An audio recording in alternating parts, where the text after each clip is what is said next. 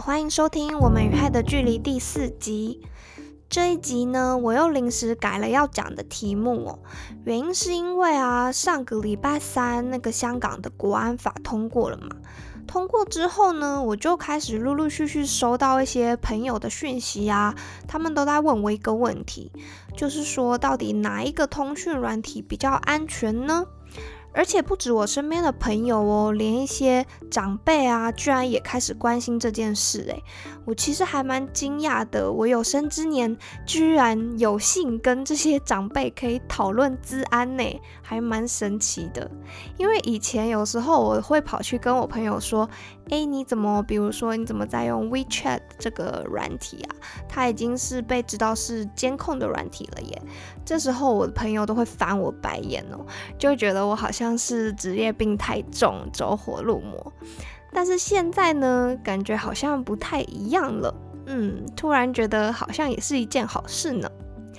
那其实呢，关于哪一个通讯软体比较安全的这件事情哦，过去在治安圈也是常常被讨论啦。那在欧美呢，也有蛮多的文章啊，会去对一些通讯软体做比较。不过我发现这些文章啊，大部分都比较久了，没有更新。不然就是呢，他们不会把一些亚洲比较常用的通讯软体，比如说在台湾我们大家都用 Line 嘛，他们就可能比较不熟悉这个，就不会列入比较。所以呀，我自己还是花了一些时间哦，去整理一些资料，然后根据这些资料来排出目前综合起来，我觉得从最不安全到最安全的这个通讯软体。我总共呢比较了五家台湾大家比较常用也比较常听到的通讯软体哦，包含了这个 Facebook 的 Messenger、Line、WhatsApp、Telegram，跟最后一个是 Signal。那 WeChat 我刚才提到的这个呢，因为它已知是被监控的，所以我就没有列入比较了。好，那大家常常在听新闻媒体啊，或者是查一些网络上的文章，在说哪一个通讯软体比较安全的时候，有没有觉得很奇怪？怎么每一家写的好像不太一样？到底要相信谁呀？那这个时候呢，我就要来告诉大家，我是怎么去判断这个通讯软体到底安不安全的。首先呢，我在比较这些通讯软体的时候啊，我会列出一些我觉得必须要检查的项目。那这些项目呢，我又会把它分成两类，第一类是技术类，第二类是非技术类。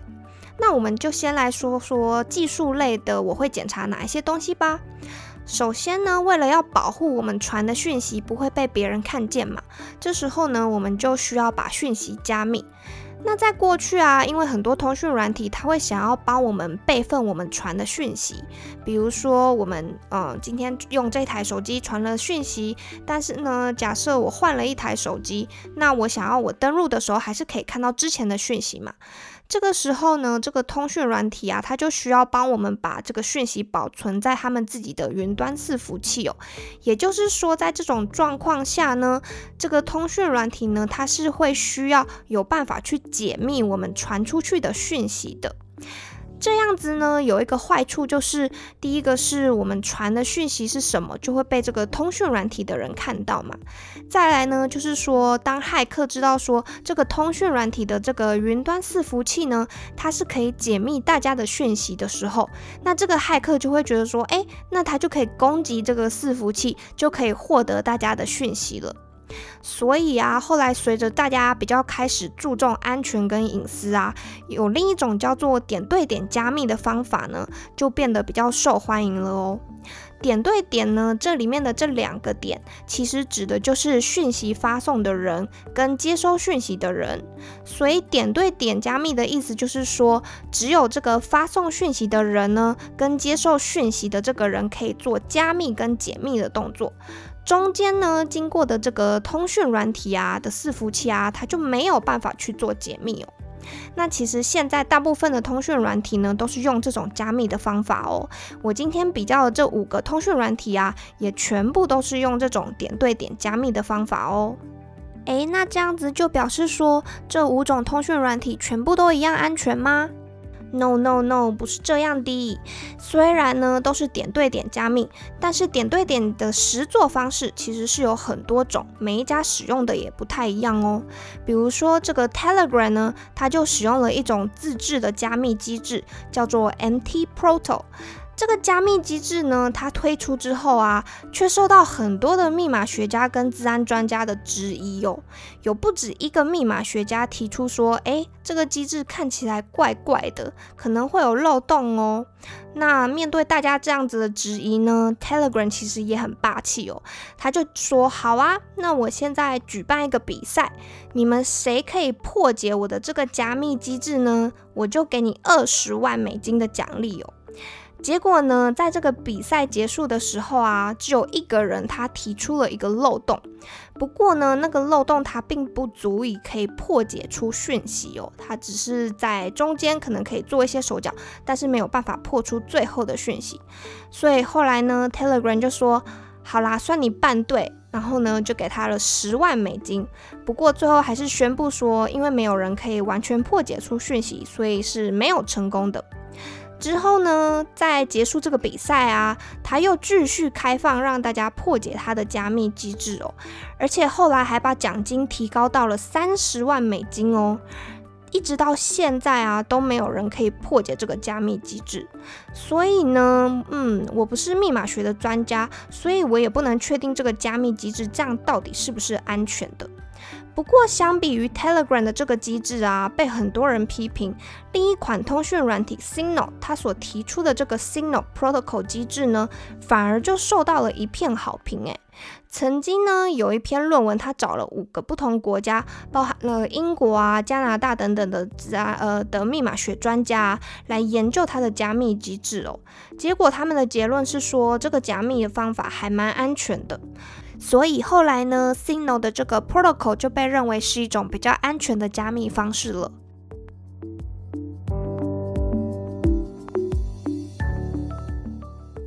除了加密的机制啊，其实还有另外一个东西我会去检查哦，是一个我发现很多人都没有注意到的安全功能。这个功能呢叫做验证安全编码。其实它每一家的名字有一点不太一样啦，有些会说是验证所谓的 fingerprint，有的会说是验证 safety code，但其实它们的意思都是一样的，意思呢就是去验证你加密的这个钥匙。什么意思呢？简单来说，我们刚才说的这个点对点加密呢，其实还是有一个漏洞的。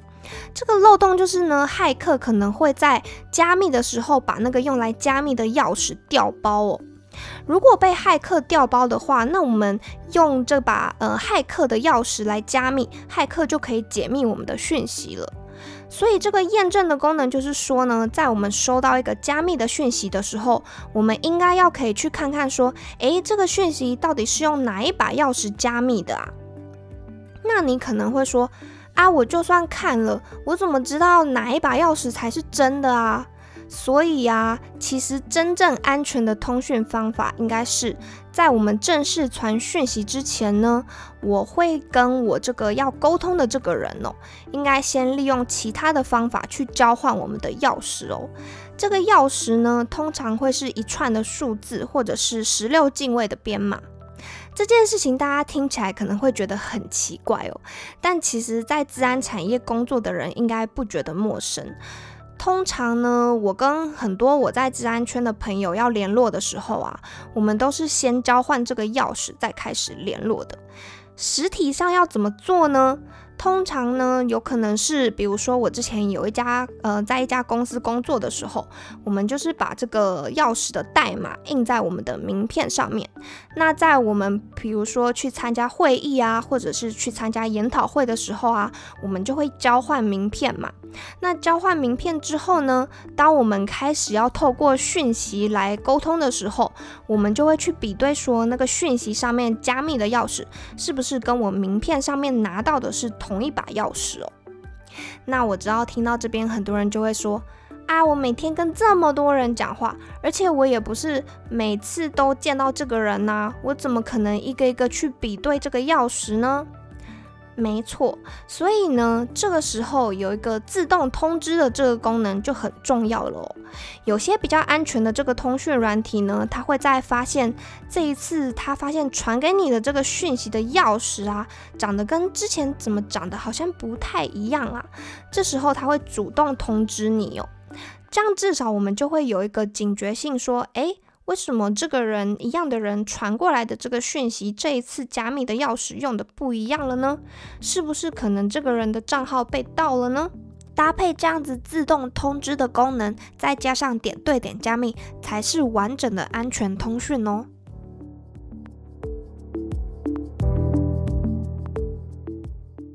好，那解释了一些技术上我会去看的功能，接下来我就要来说，呃，我刚才提到的第二类非技术类的是什么？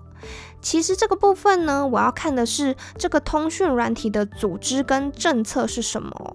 包含了这是哪一家公司的产品啊？这家公司有没有靠卖使用者的资料来营运呢？这家公司呢会不会配合政府或者是执法单位的调查？如果被调查的话，他们通常会送什么东西出去呢？主要就是看这些东西哟。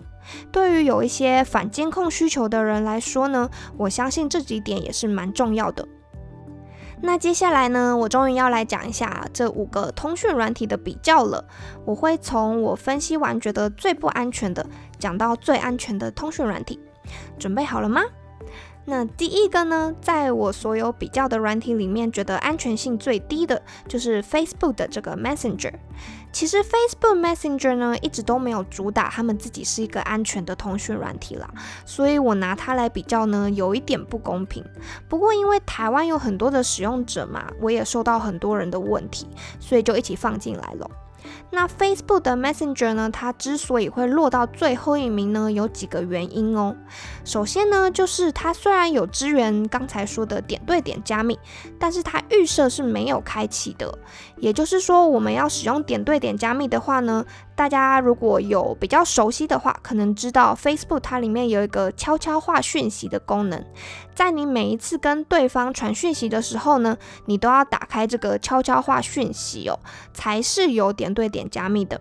而且呢，它的群组对话是不支援的，所以当你在一个群组里面说话的时候呢，这时候你说的话都是没有被加密的。再来就是呢，因为它有很多没有加密的这个呃，不是点对点加密的讯息嘛，所以它是会备份使用者的讯息的。还有一个点呢，就是说它的城市码不是开源的，这个我刚才没有讲到哦。不过呢，这个开源的意思就是说，他们有没有公开他们这个软体的城市码给大家检验哦？如果没有公开的话呢，其实不管是它宣称了什么功能，我们都没有办法去验证。那再来呢，就是我刚才说的，有没有自动通知这个金钥被更改的功能，它也是没有的。还有啊，我相信有很多人可能会知道，之前 Facebook 有发生过一个叫做剑桥事件，是他们公司呢有泄露使用者资料的这个黑历史哦。所以在这一点上面呢，Facebook Messenger 又是被呃评比较低分的一个原因。另外就是在他们的网站，其实有讲到说，如果美国法院呢有传票通知要调查的时候，他们是会交出一些资料的。这些资料呢，包含了名称、呃开始使用的日期、最后查看讯息的时间、IP 位置、email 地址等等。那除了美国法院的调查之外呢，也有提到说，如果是美国外的法院调查，也是有机会去配合的。不过这部分呢，他们就没有详细说明会交出哪些资料了。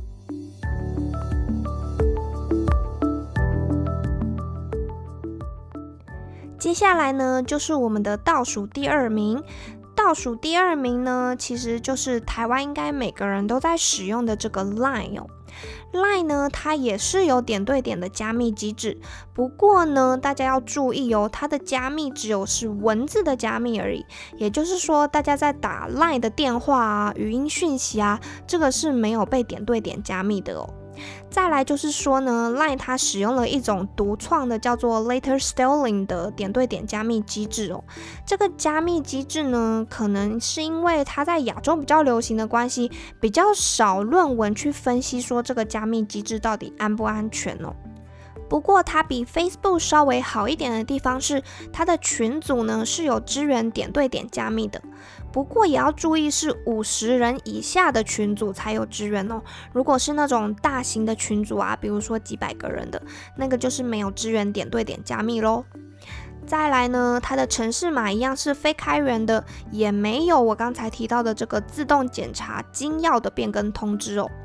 最后呢，其中一个为什么我会把它评得蛮低分的原因呢，就是说他在配合法院要求调查时，他提供的这个资讯量啊，其实是相比于其他四种软体是最多的哦。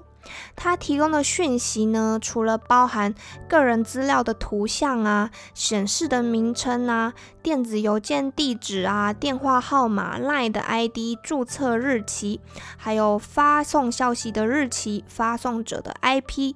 呃，还有其他所有你没有被加密的文字聊天讯息哦，这些东西都是会被提供出去的哦。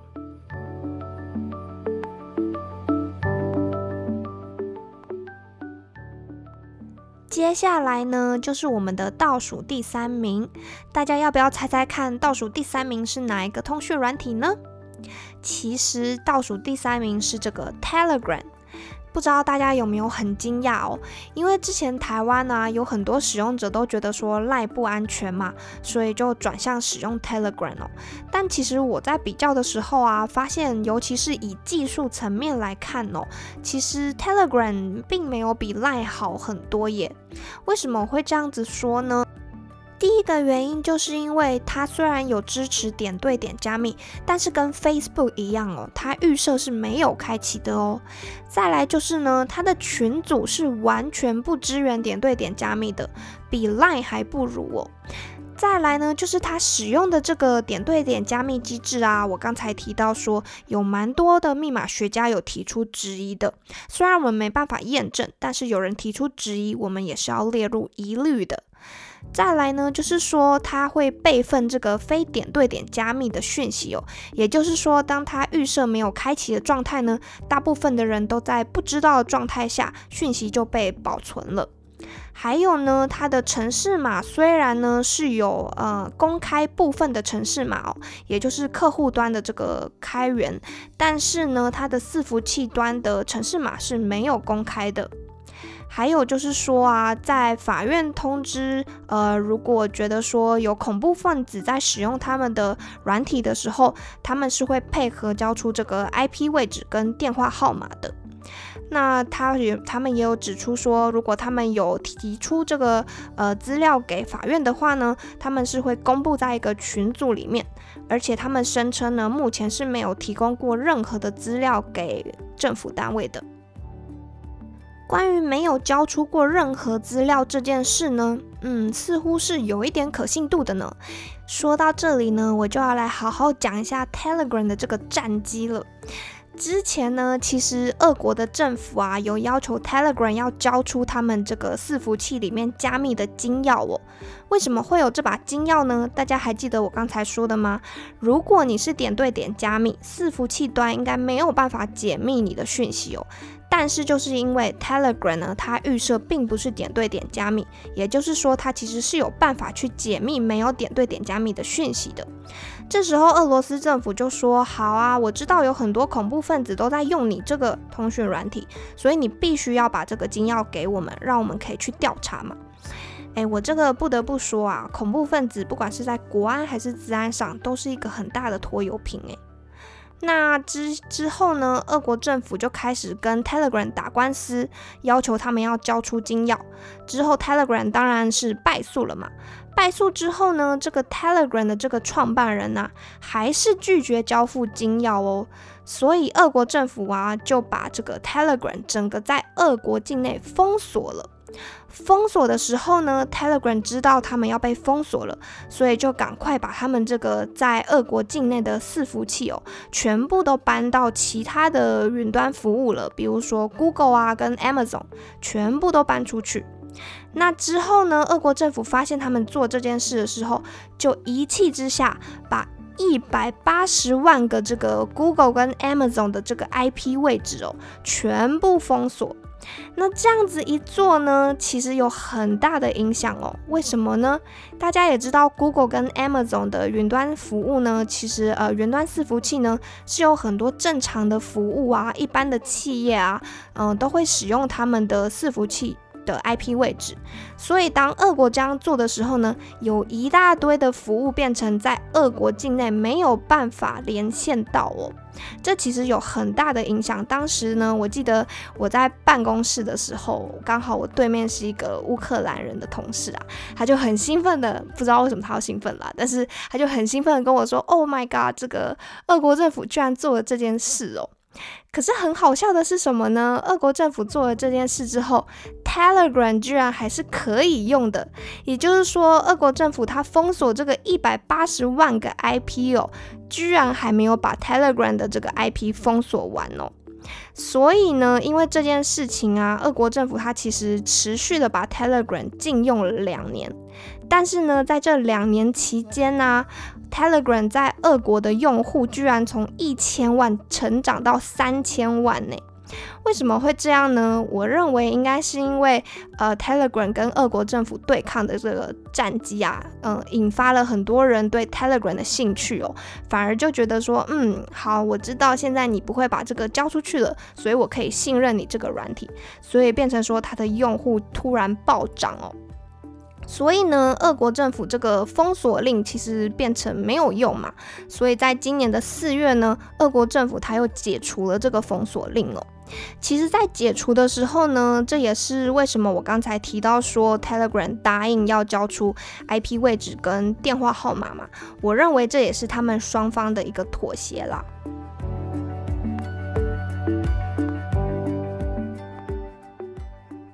讲完倒数三名的通讯软体了，接下来我要来讲第二名的这个通讯软体是哪一个呢？答案就是这个 WhatsApp。WhatsApp 呢，它在全球有非常多的用户哦，不过它在技术上安全性其实并不差。它预设呢就有使用点对点的加密哦，而且它使用的这个加密方法呢，是跟我刚才说的这个 Signal Protocol 一样的这个点对点加密机制哦。另外呢，它的在网站上啊有强调说，它的服务是不会储存使用者的讯息的，而且呢，它还是少数的通讯软体里面有做到我刚才特别解释的这个自动变更金钥通知的这个通讯软体哦。虽然说在里面它是需要手动开启的，不过因为很多其他的软体都没有提供这个功能，所以我觉得它有提供，算是做的还蛮不错的啦。再来呢是，不过它也是有一些有问题的地方哦，在呃其中之一呢，就是说它的城市码一样是没有开源的。再来呢，WhatsApp 它后来呃后面的这个公司呢，其实就是 Facebook，我刚才讲过的这个有黑历史的公司哦。再来就是说跟 Facebook 一样啊，它也是会配合呃美国法院的传票去交出一些讯息的。不过呢，相比于刚才的这三种综合起来呢，它还是算是相对安全的这个通讯软体哦。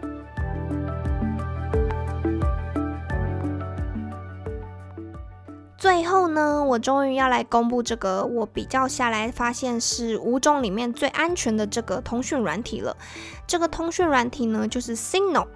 Sino 这个通讯软体呢，其实之前曾经因为被美国这个吹哨者 Edward Snowden 爱德华史诺登哦，表示说他自己就是使用这一款通讯软体，而引起了蛮多的使用者的兴趣哦。那我。比较之后也发现，的确哦，这个 Signal 并不是浪得虚名哦。它无论是在技术层面呢，还是在呃我刚才说的组织政策面呢，都是相对安全的通讯软体哦。首先，这个 Signal 呢，它其实并不是由一家盈利公司去营运的，它是一个非盈利组织。那大家也不用担心说这个是业配，因为它就是一个非盈利组织。它的城市码呢，不管是客户端还是伺服器端，是完全开放给大家检验的，所以大家都可以去看它的城市码到底安不安全哦。还有就是它并不会备份使用者的讯息，全部使用者的通讯呢，不论是文字啊还是语音对话啊，都是有受到点对点加密的，而且是预设就开启的哦，并没有方，并没有任何方式可以关掉这个加密哦。再来就是我刚才说的，它的这个 Signal Protocol 加密机制呢，被很多国的密码学家嗯都认证过。还有就是说我刚才提到的这个自动身份金钥变更的这个通知呢，它也有做到可以自动通知哦。最后就是说，Signal 呢，它虽然也会配合政府单位去调查哦，不过呢，他有调查事件的时候呢，他会都会公布他到底提供了什么资料在他们的网页上哦。那我去查了一下他们其中的几个 case 哦，发现呢，Signal 它都会说，因为他根本就没有存什么使用者的资料啊、讯息啊等等，他唯一可以提供的就是用户的注册日期跟他们最后使。用 A P P 的时间哦，所以呢，这个提供的资料量在这五种的通讯软体里面算是非常少的，而且他连 I P 地址啊这些都没有提供给法院，算是一个蛮安全的呃通讯软体。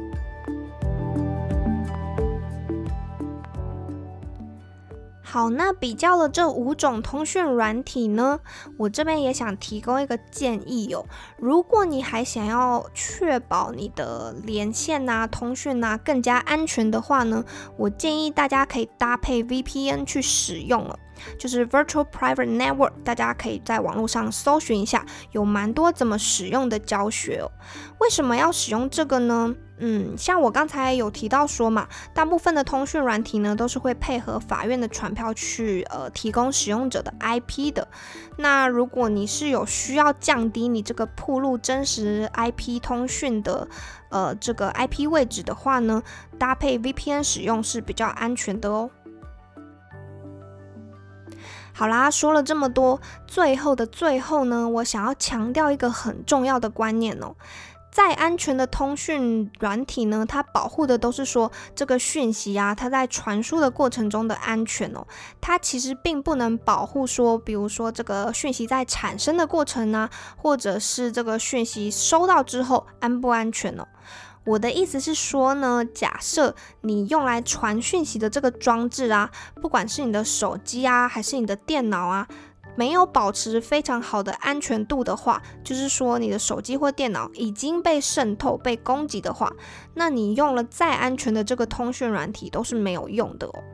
所以呀，这边要提醒的是，平常就要建立好良好的使用习惯，不管是手机还是电脑装置啊，应该都要装上防毒软体哦。再来呢，如果你有需要使用一些比较高风险的 APP 啊，嗯，比如说你可能会玩一些游戏啊，或者是你会使用一些已知被监控的软体呀，这时候呢，我就建议你分开安装在两台不同的装置上哦，这样子是比较安全的。